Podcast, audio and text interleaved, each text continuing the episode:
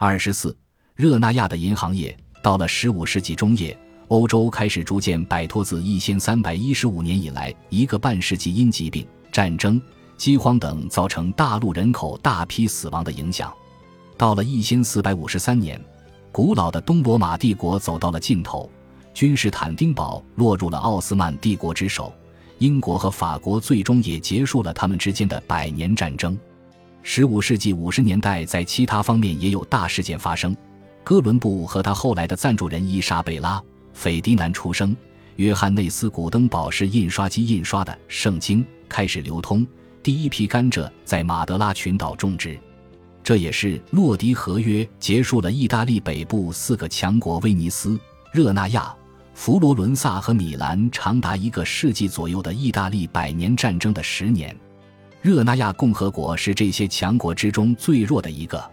毕竟这个国家与其说像个帝国，还不如说是一个跨国控股公司。当然，这倒不是说它是一个小角色，毕竟。他在一千二百九十八年的税收比整个法国还高，人口比整个伦敦还要多。然而，热那亚是个不稳定之地。中世纪的热那亚饱受社会动荡之苦。从一四一三年到一四五三年，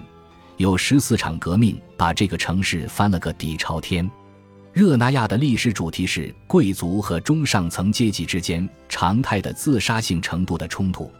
我们把这场斗争看作百分之一人口和百分之零点一人口之间的经济战。这场战争持续到一五二八年，热那亚贵族安德烈亚多里亚通过改写共和国宪法赢得了胜利。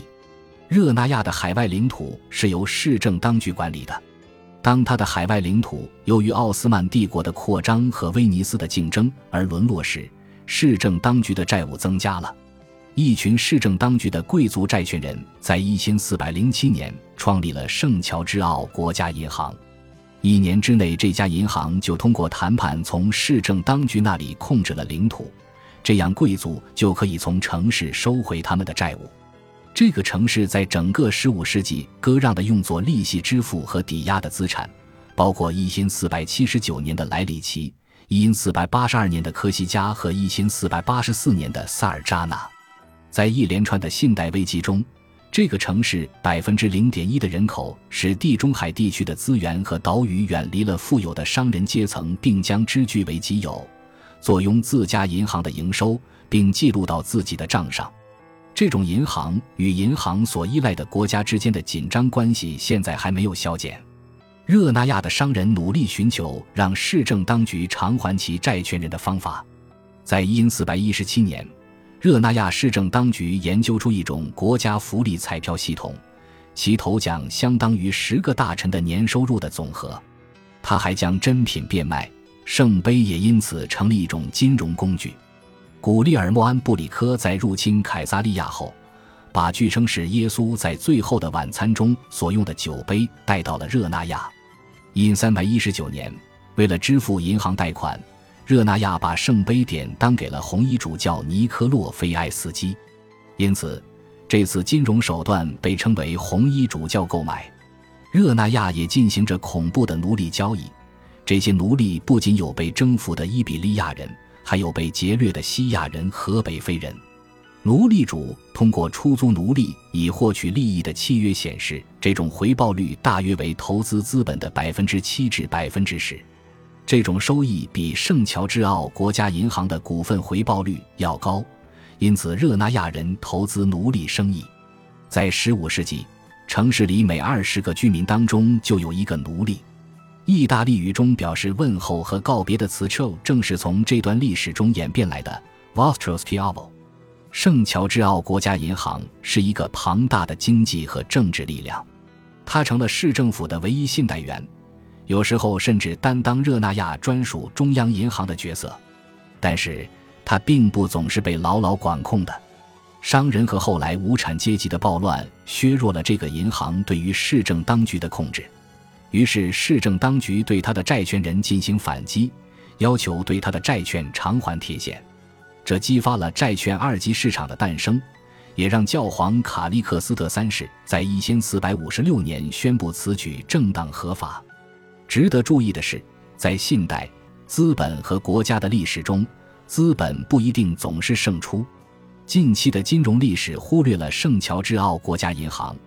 一部分是因为手稿的艰深晦涩，还有一部分是因为热那亚人不像威尼斯人那样喜欢炫耀。但是热那亚人的信用额度的便利，以及他们和欧洲权贵的关系，使他们以尽可能低的利率得到资金成为可能。这一情形一直持续到十八世纪。他们是获取廉价货币的高手，而这种技能是通过资助西班牙的殖民掠夺并从中获利实现的，并不是只有热那亚人提供信用支付方式，其他的银行机构也相继仿效。先是阿姆斯特丹的银行加入，然后是伦敦和美国的银行加入。但是热那亚人的故事有重大意义，因为他把廉价货币的诸多要素集结在了一起：利润需求。资助殖民地的能力以及对自然的必备态度，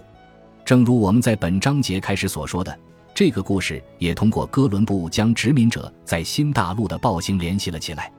热那亚的金融家需要新大陆，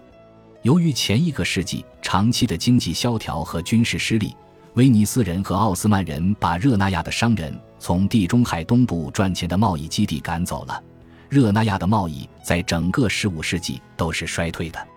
热那亚相对狭小的腹地森林早已采伐殆尽，这就迫使他的造船公司需要依赖进口木材。接连的失败加上地缘上的必要性，把热那亚推向了西班牙和葡萄牙的西部地区。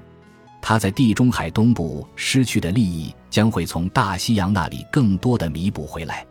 因四百五十年以后，热那亚的财经力量渗透到了西班牙领地，从意大利南部到新大陆。随着移居到科尔多瓦、加的斯和塞维利亚等地，热那亚的商人似乎活跃在每一个盈利的行业：丝绸、糖、橄榄油、小麦和染料。